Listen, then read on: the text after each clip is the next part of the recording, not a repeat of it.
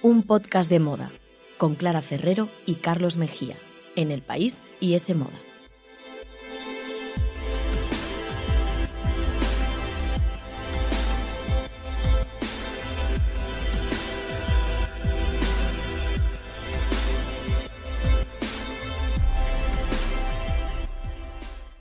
Hola, ¿qué tal? Bienvenidos a un podcast de moda. El podcast que escuchas mientras haces cosas importantes o no, tú sabrás, aquí te queremos igual. Ya lo sabéis, pero os lo volvemos a recordar. Podéis escucharnos en iTunes, en Google Podcast, en la web de ese moda y también en los podcasts de El País. Y debéis seguirnos en Instagram, arroba un podcast de moda, y en Twitter, también arroba un podcast de moda.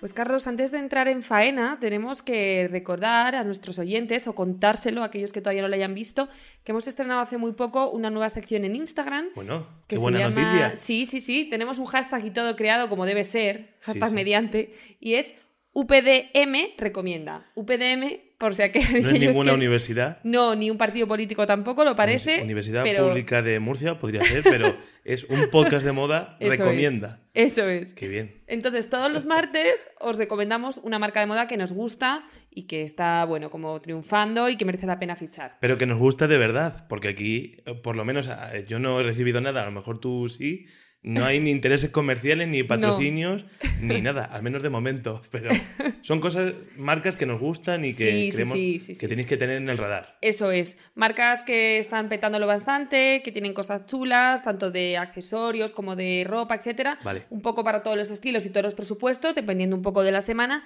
De momento hemos eh, recomendado dos, Stout y Good Gaia, y vamos a hablar también de muchas otras que ya tenemos en mente y también muchas made in Spain y marcas españolas, o sea que UPDM recomienda. eso es, apuntároslo y seguidnos también en Instagram, arroba un podcast de moda. Pues con esta información práctica ya aclarada, vamos a pasar al tema que nos ocupa hoy, que son, por supuesto, las rebajas. Las rebajas, eso de es. verano, porque ya tenemos muchas firmas con descuentos y eso que no estamos ni a 1 de julio todavía, por lo menos mientras lo estamos grabando, ¿no, Clara? Eso es, sí, sí, nada, esto ya se adelanta muchísimo. ¿Y qué te parece a ti este adelanto de las rebajas? Que ya vivimos desde hace pues unos años, ¿no? Sí, fue una medida que se tomó un poco por la crisis para incentivar un poco el consumo y demás.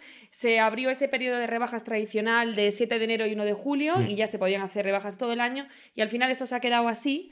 Y bueno, pues yo para mí, mi titular es que las rebajas ya no son lo que eran, porque ya han perdido todo el encanto, ya no las esperamos con ilusión. Ya empezamos a hablar como hablaban nuestros padres, ¿no? Y nuestros Total, abuelos. total. Eh, todo tiempo pasado fue mejor, ¿no? Sí. Y que dicen, pues un poco en esto sí, porque yo recuerdo antes esperar como con emoción eh, para comprarme un vestido que había fichado, unos zapatos o lo que fuera, y ahora como vivimos en una permanente etapa o era de los descuentos, pues es que ya tenemos el Black Friday. Eh, los descuentos Sí. estos de, mitad de temporada que le llaman mid-season, las ventas privadas, los special prices, eh, las ventas sí, para todo clientes. Muy inglés y muy especial. Todo, todo. Que así parece como que no te hacen rebaja, Yo- pero que es un 2 por 1 Yo estoy contigo porque yo estoy súper triste.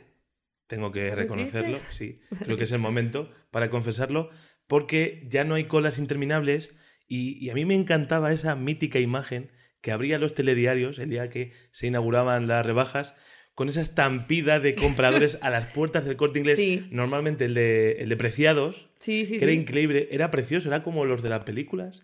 Marcó Me una encantaba época, cómo la duda. gente se pegaba por esa, esa camiseta a 3 euros. Bueno, había toda una a narrativa 10. épica, ¿no? En torno de hacerse con Era esa precioso. prenda. Era precioso, ¿verdad? Tenemos que de los pelos. era, era un gran momento. No, es verdad que eso ya se ha acabado y bueno, siguen generando consumo y demás y algunas, por ejemplo, como Inditex, todavía mantienen las fechas un poco más tradicionales y todavía hay que esperar, eh, pero otras como H&M, Mango, Bimba y Lola, eh, Another Stories, por ejemplo, todas estas ya llevan días y días y días con descuentos. También se me ocurre incluso las plataformas eh, de compras online de lujo, Sí. en la que se puede comprar con descuento, pues desde marcas como Dolce Gabbana hasta Chloé o Erdem o marcas así, Estas también llevan ya unos cuantos días en rebajas, o sea que, totalmente se ha terminado ese periodo de descuentos y en Netaporter, en Maiteresa, en Farfetch, en todos estos portales se pueden comprar ya grandes firmas con rebajas de hasta el 60% y bueno, pues eso. Pues ya te digo, a, mí me pone muy triste no ver estampidas ya. Pero también tanta tienda online, pues es complicado. Aunque bueno, sigue habiendo colas virtuales de estas. Luego para sacar entradas para los conciertos, que también hay mucha rabia. No nos empujamos, pero virtualmente nos tenemos. No, sí, y en rebajas, por ejemplo, con Zara eh, sigue habiendo todavía mucha expectación y muchas veces cuando activan los descuentos online se cae la web. Sí, a las 12 de la noche. De... Ahora lo están adelantando un poco. Normalmente ahora lo ponen a las 10 de la noche. Te tienes todos los trucos, ¿eh? Todos los trucos. Así que bien apuntando, que será a las 10 de la noche, probablemente online. Sí. Aquí la gran pregunta, eh, no sé si estás de acuerdo, es si crees que acostumbrar al cliente a comprar siempre con descuento acaba siendo a largo plazo un error estratégico. Porque, claro, yo leía que, el año pasado, por ejemplo, las ventas en modas en, el periodo de rebajas bajaban más de un 3%. Pues yo creo que a largo plazo sí que puede ser un error estratégico, como decías, porque al final ya no nos compramos nada eh, si no tiene descuento, en ciertas marcas por lo menos, ¿no? Hay marcas, mira, a mí por ejemplo se me ocurre, eh, Bimba y Lola hace muchísimos descuentos durante todo el año, tiene cosas al 40%, al 30%, etcétera. Entonces al final te da un poco miedo eh, comprarte algo y que luego la semana siguiente esté por un 30% menos. Entonces esto hace que a veces no se incentive la compra si no te están haciendo descuento. Aquí habrá grandes estudios de mercado y lo tendrán todo muy previsto, pero yo creo que si acostumbras a la gente a comprar siempre con descuento, las cosas acaban perdiendo valor. De hecho, hay marcas españolas, por ejemplo, se me ocurre Zubi, que hace bolsos, que no hacen descuentos nunca, creo que mm. solamente el Black Friday, pero ya está, no hacen rebajas estacionales normales, porque consideran que eso devalúa un poco el producto, ¿no? Que si al final si lo puedes vender a mitad de precio es porque quizá no era tan... Mira, ahora se me viene a la cabeza el tema de la fiesta del cine, que bueno, aquí en España es, eh, bueno, ya es casi una cosa ya tradicional en la que un par de veces al año las entradas de cine son más baratas.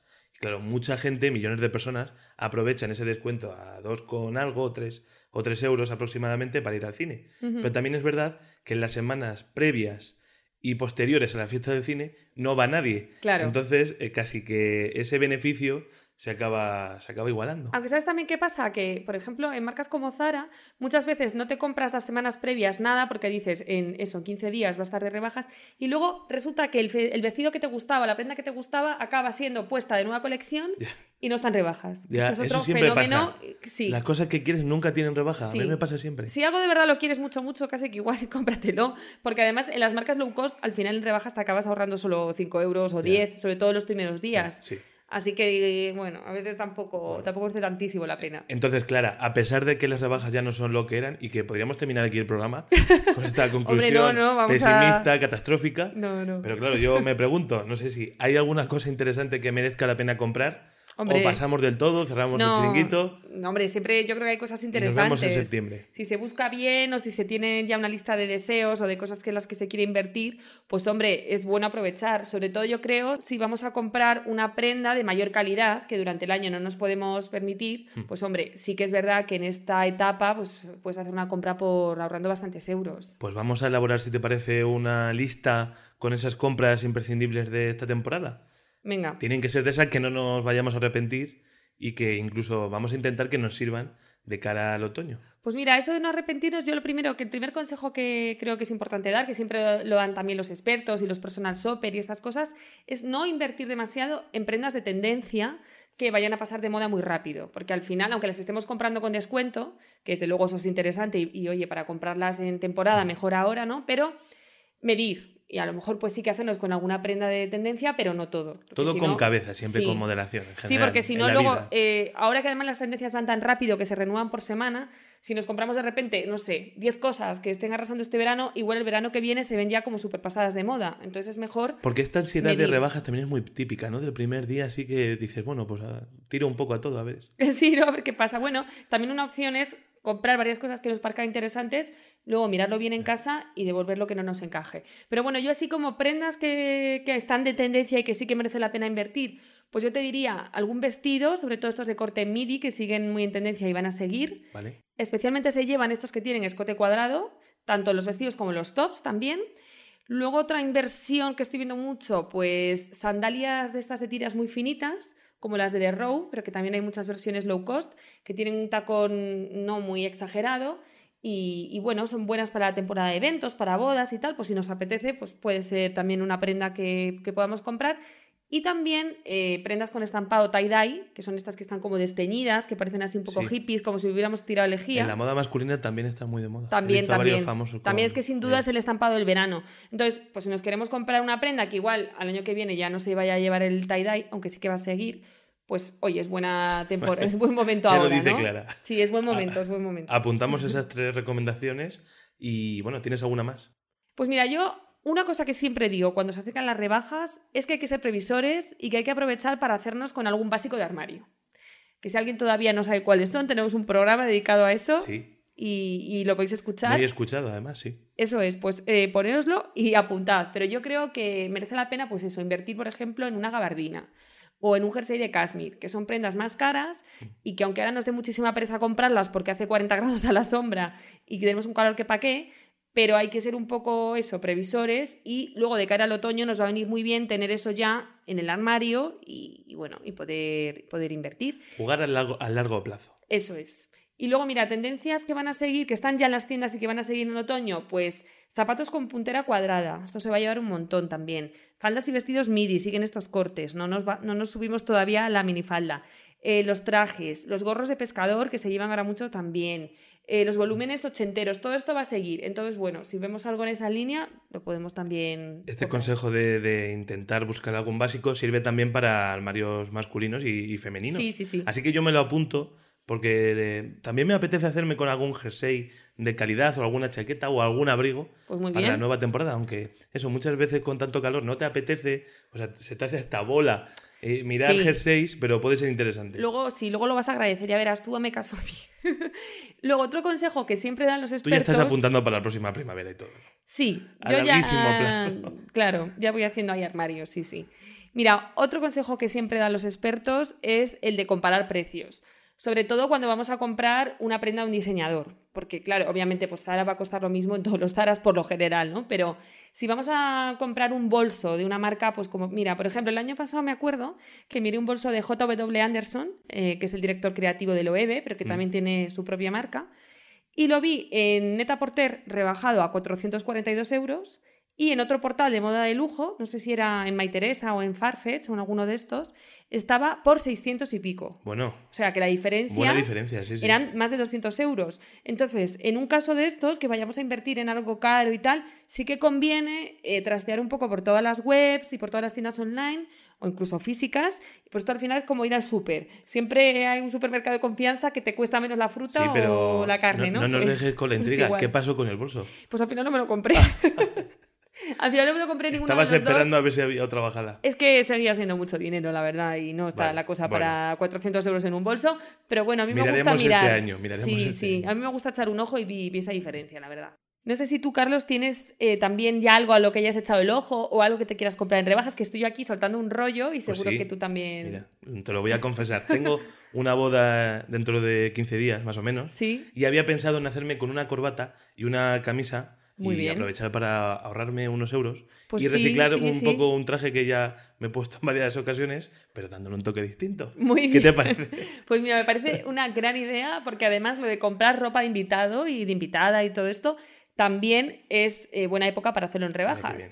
Porque al final un vestido de fiesta que probablemente solo te pongas un día o dos o tres y pasa lo mismo con las sandalias o con los bolsos, pues oye, mejor si lo puedes comprar eh, ahora en rebajas. Así que también merece la pena hacer un poco el ejercicio de pensar qué eventos vamos a tener a largo plazo.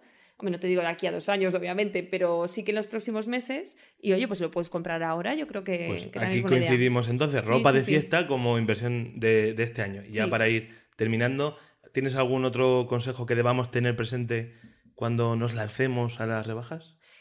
Bueno, pues a ver, siempre hay cosas como muy evidentes en las que por más que lo repitamos seguimos metiendo la pata. A mí, por ejemplo, se me ocurre lo de comprar una talla que no es la tuya, con la esperanza de que Uf. vas a adelgazar, o con la esperanza... conozco esa historia. ¿Sí? ¿Te ha pasado a ti? Me ha pasado, me lleva pasando muchos años. A mí también me ha pasado alguna vez, Idealizando el próximo Carlos que no termina de llegar. Claro. Y es que al final acaba colgada en el armario con la etiqueta puesta, Con lo cual ha sido una inversión totalmente absurda. O también está lo de comprarte una talla grande porque no queda la tuya y dices, bueno, luego lo llevo a la modista y la arreglo. Pero claro, eso hay que ver si al final te va a merecer la pena, porque a veces entre el arreglo y no sé qué te va a costar lo mismo que sin descuento. Entonces estas cosas hay que tenerlas. A mí déjame dar un consejo eh, que es, eh, es bastante clásico, bastante... Bueno, seguro que lo has escuchado, Sí. pero también mm, es frecuente que nos equivoquemos. No quitar las etiquetas y tirar el ticket antes de estar 100%, Eso 110% seguro de lo que has comprado y si te lo quedas o no. Total, total. Yo soy mucho de programa, bueno, bien, bien, quito la etiqueta y luego... Luego te arrepientes. no. No, y además en las rebajas, que normalmente si vamos a la tienda física eso es un caos, está todo tirado por el suelo, los probadores están muy llenos, muchas veces no nos da tiempo a probarnos bien la ropa o nos Mm. lo hacemos ahí de mala manera, entonces lo mejor es lo que dices tú, guardar el ticket, guardar todo, probarlo en casa tranquilamente y si no nos encaja devolver, igual que si lo hacemos online, que yo otro consejo que doy para la gente que vaya a comprar online estas rebajas es pedirse a lo mejor un par de tallas si tienen dudas y, Y luego- y luego devolver la que no. Pero esto sí, para esto hay que mirar bien, asegurarse de que las devoluciones son gratuitas y que son fáciles, que no hay que hacer un máster para devolver. Pero Bueno. es buena idea. Pues ya, yo creo que tenemos todo claro. Ya solo nos queda, pues eso, darnos una vuelta por las tiendas y darle a la tarjeta de crédito. Pero repetimos con conciencia y siguiendo Sí. los consejos de Clara. Eso es, apuntarnos el presupuesto Chicos. que tenemos. Con cabeza, conoced, conoced.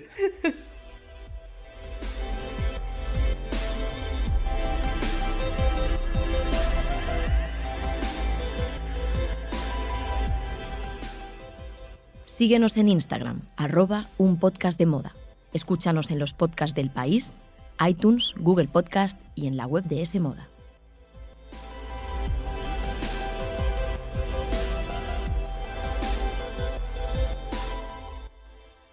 Ya has hablado de ir al cine con descuento en esta fiesta del cine en la que Sí. hacías referencia, así que supongo que no vas a dedicar eh, toda una sección de tu programa a esto, ¿no? Así que Oh. tienes algo más que No, contar. hoy nos vamos al museo. No ¿Nos es en el museo? museo? como pasaba Ben Stiller. Nosotros nos vamos hoy al Museo Thyssen-Bornemisza porque vuelve a coger otra exposición de moda muy es. esperada, muy importante. Ya el año pasado tuvieron un gran éxito de público con la de Sorolla y la moda. Sí, muy bonita, la verdad. Y este año repite con la exposición Valenciaga y la pintura española. Con esta exposición, no sé qué, qué crees tú, Clara, pero para mí el Thyssen cada vez parece más cercano, está intentando seguir la estela de museos como el Metropolitan de Nueva York o el Victoria and Albert de Londres para convertirse como una especie de museo referencia del mundo de la moda española. Sé que Sí, bueno, es un la poco atrevida la comparación, claro, pero sí. bueno, ahí está. Es atrevida, es atrevida porque, claro, eh, contra el Met, a ver quién va a competir y contra esas galas que siempre comentamos aquí y toda esa, esa parafernalia. Pero bueno, sí que es verdad que, oye, a un nivel más pequeño y también teniendo en cuenta la cultura de moda que hay en España, que es mucho más pequeña que la de Estados Unidos o que la de Londres. Pero cada vez pues, mayor. Pero cada vez mayor, pues yo creo que sí que es eh, de aplaudir, ¿no? Las exposiciones de moda que está haciendo este museo y sí, sí que se lo está haciendo muy bien, ¿no? Pues la capital de España estaba en deuda con el diseñador de Guetaria, que más allá del museo que tiene en la localidad vasca y que os Sí. recomendamos visitar, está muy bien. Pues Madrid hacía décadas, 50 años, del último homenaje que le había rendido a, a uno de los mayores artistas de- del siglo XX en nuestro país, sin duda. Para muchos el diseñador más importante de la historia. Para el mismísimo Christian Dior, por ejemplo, que se refería a él como el director de una orquesta en la que todos los demás diseñadores solo eran músicos que, que seguían su- sus órdenes. Sí, desde luego, yo soy súper fan de Valenciaga, creo que cualquier persona que le guste mínimamente la moda eh, se declarará fan de Valenciaga, pero lo que sí que tengo que decir es que me da un poco de pena porque siempre ensalzamos mucho la figura de Cristóbal Valenciaga y nos olvidamos de otros grandes creadores españoles de su época, Sí. pues como Mariano Fortuny, como Asunción Bastida, Pertegá, Pedro Rodríguez. Esto a, a que Caprile le sienta muy mal lo que estás Sí, diciendo. sí, sí. Mira, y de hecho, es que una vez que entrevisté a Caprile lo comentó. Sí. Y desde ese día también lo tengo presente porque es verdad que, que lo reivindicamos mucho Valenciaga y nos olvidamos de otros compañeros. Entonces, bueno, hagamos justicia poética y mencionemos Pues, también. Dicho esto, lo sentimos, Caprile. Vamos a hablar de Valenciaga, porque 2019 se puede decir que está siendo el año de Valenciaga. Sí. Y no me refiero al éxito de las sneakers que vende como churros entre los millennials, Ujú. bajo la dirección de Dimna Basalia, No sé qué pensaría el Valenciaga Pensaría. originario de todo esto, pero bueno, sí, sí, sí. Sino a- me refiero a todas las celebraciones que está recibiendo la figura del modista vasco. Ya se celebró una en Zaragoza este año, que terminó en mayo, si no me equivoco, y ahora, como digo, se ha inaugurado la más esperada en el centro de Madrid. la primera desde 1974, creo que fue, eh, que se celebró en la Biblioteca Nacional como homenaje tras la muerte del, diseñador. O sea que. Sí, había pasado tiempo, ya era hora, sí. El enfoque de la exposición Valenciaga y la pintura española que ha comisionado Eloy Martínez de la Pera es bastante interesante. También para todos aquellos a los que no les interese mucho el mundo de la moda o no sea su, su mayor campo de interés, ya que no solo se limita a, pues eso, acumular diseños prestados de colecciones privadas o de, o de museos, sino que establece como una especie de diálogo con la influencia que tuvo la pintura en sus diseños. Esto yo creo que es lo que realmente la hace especial, ¿no? Yo leía críticas en Twitter a la exposición diciendo que quizá algunas comparaciones eran como demasiado evidentes, hmm. ¿no? Pues un cuadro con un determinado estampado y el vestido casi con un estampado muy igual, que quizá eso era muy evidente, pero es que también es muy difícil lograr eso, ¿no? Lograr esos paralelismos.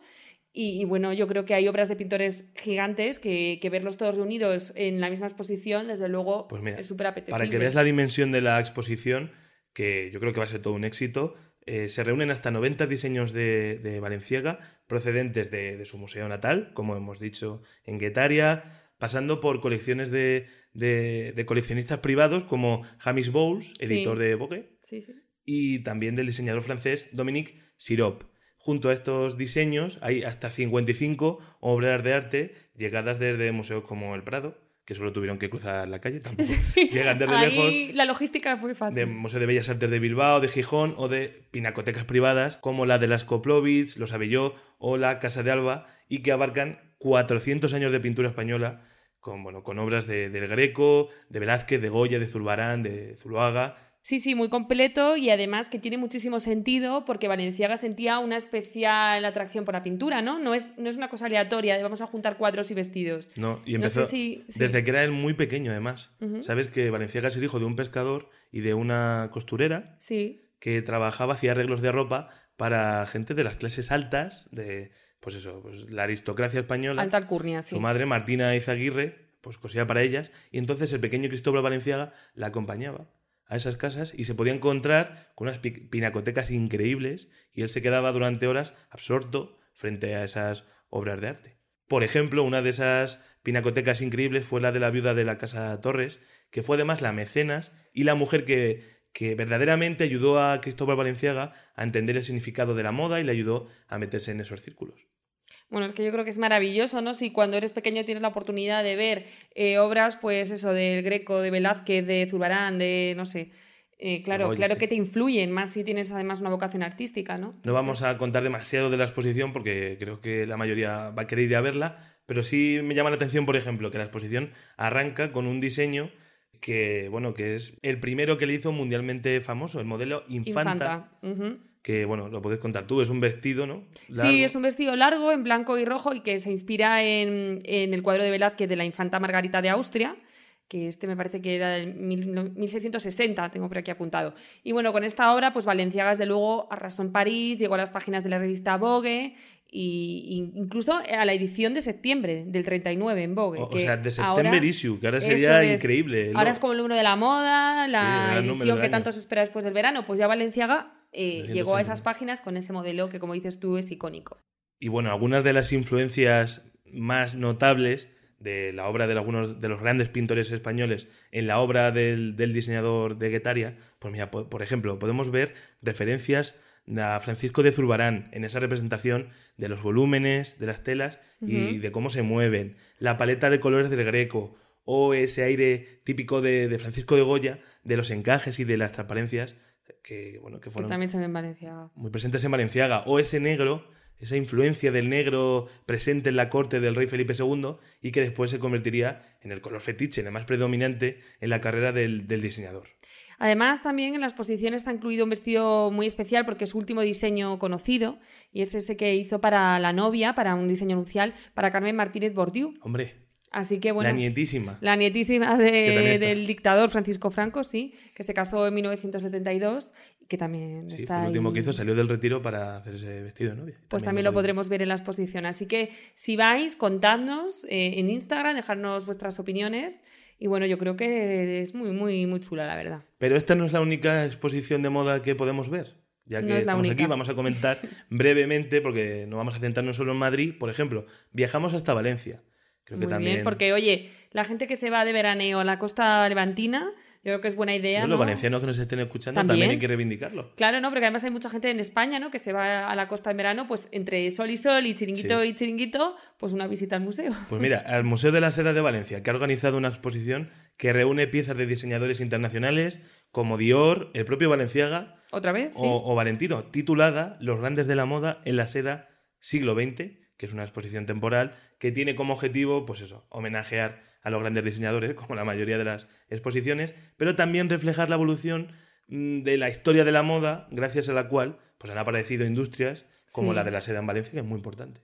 Muy importante. La seda y el calzado valenciano, ¿no? Que son totalmente, eh, bueno, pues de una calidad increíble y están muy- vienen muy a colación, ¿no? Por eso esta exposición. Está abierta al público hasta el próximo octubre. Hay Vale. muchas piezas, o sea que lo recomendamos. De, ahí sa- Apuntamos. de Valencia saltamos a Nueva York. Venga. No sé si habrá vuelo directo, supongo que sí. Porque ahí, nada, vamos a referenciar muy rápidamente Notes on Camp, la exposición anual de moda del Metropolitan, Sí. que ya hemos hablado aquí Muchísimo. sobradamente, que sigue abierta. Que también aquellos que no se acuerden de que iba pueden escuchar nuestro programa de la Galamet, que ahí comentábamos, aparte de la alfombra roja, comentábamos también la temática de Mm. Que es este una año. pasada otra vez la Bueno, exposición. Que yo siempre esta- hablamos de la Galamet, pero... No he tenido la suerte de ir, pero mira, el otro día una compañera de Semoda, eh, Natalia Bengoechea, que es la directora de moda, Sí. venía justo de Nueva York de una producción y me dijo que se podía, que se pudo escapar un ratito a verla y venía eh, flipando totalmente. O sea, dice que de las mejores exposiciones que ha visto en su vida. Pues cuando hayamos visto en Nueva York la de Notes on Camp, podemos viajar hasta Londres Igual es buena idea hacer escala, pero una escala así un poquito larga, Pues ¿no? sí. Y ya pasearnos un poco por para Londres. visitar, eh, porque tenemos sesión doble, en el Museo Victoria and Albert, uno de los más importantes para, para el mundo de la moda, Sí, de que Europa. actualmente Mm. tiene entre sus muros Christian Dior, Designer of Dreams, Christian Dior, el diseñador de, de los Qué sueños, profundo, por mí. con más de 500 objetos expuestos y 200 vestidos de alta costura, atención, desde 1947 hasta la actualidad. Es decir, podemos encontrar desde un diseño lucido por la princesa Margarita de Inglaterra hasta el que llevó Jennifer Lawrence hace un par de, de Oscars, por ejemplo. Muy completito, ¿no? Es el 47 que empezó a revolucionar la moda con el New Look. Sí. que cambió totalmente las siluetas también de las mujeres en los años 50. Así que bueno, a mí también me apetece un montón. Tampoco he podido ir, a ver si me puedo escapar, pero Eh, ¿Estás viajando poco este año? muy poco, muy poco. Eh, hay que decir que es una versión ampliada de la estrenada en París en 2018. No sé si esa pues la mira, viste. tampoco. Vale. Estoy quedando bien. Sí, y bueno, y explora en una sección completamente nueva la fascinación que tenía el diseñador por la cultura británica. Pero si piensas ir, date prisa, porque el 14 de julio será clausurada. Pues ya no sé si voy a tiempo. llegar, no sé si voy a llegar, pero bueno. Oye, pues si por lo que sea al final no vas antes del 14 de julio a Londres, Que yo creo que no, que ya va a ser muy precipitado. que sepas que hasta febrero de 2020 en el mismo museo, el Victoria and Albert, tienes otra muestra increíble, que es la de la diseñadora Mary Quant, inventora de la minifalda, y se han recopilado, para, para la muestra se han recopilado más de 200 artículos del archivo de la diseñadora británica, Sí, sí, que creo sí. que yo me equivoco porque es mucho más que la inventora de la minifalda, ¿no? Es mucho más. eh, de hecho, bueno, la invención de la minifalda también se disputa un poco con Hugues, pero sí que ella pasó como a la historia, como la gran inventora. También del microsor, fíjate. Y otro invento, otra, otra característica de Mary Quant que es necesario reivindicar es que también popularizó mucho la moda asequible Mm. en un momento en el que todavía pues, había muchos encargos a medida y demás. Ella también fue un poco eh, pionera en pret-à-porter y además en una época en la que Londres estaba en plena efervescencia cultural con ese swinging London, del que ese movimiento del que ella también formó parte. Y bueno, pues qué vamos a decir de ella. Trabajó también con Twiggy, con esta modelo andrógina que para la época era muy revolucionaria y revolucionó tanto las cosas que incluso recibía ataques en su tienda, le daban paraguazos al escaparate. Y bueno, los más conservadores pues no entendían qué hacía esta mujer que de repente eh, vestía a las señoras con una faldita que mostraba los muslos. Fíjate tú qué, qué locura. Así que bueno, ahora también en pleno auge del feminismo, pues hay que reivindicar mucho a esta diseñadora. Mucho, mucho Pues sentido. mira, qué dos personajes y qué dos diseñadores tan diferentes. Sí, con Mary códigos muy distintos. y Christian Dior, que tienen ambos ahora, comparten espacio en el Victoria and Albert. Así que ahí dejo mis recomendaciones de viaje por si alguien tiene tiempo y dinero para ver pues, las mejores exposiciones de moda que hay ahora mismo en el Pues mundo. mira, igual con lo que se ahorren en las rebajas, con estos consejos que hemos Eso dado, pueden invertirlo en algún vuelo low cost o algo también. Vamos a ver si hay y- rebajas y- también de billetes de avión. Bueno, pues nos vamos ya a buscar esos billetes y nada, nos despedimos de todos vosotros. Gracias por escucharnos un día más. Hasta luego. S Moda, el tercer sábado de cada mes gratis con el país.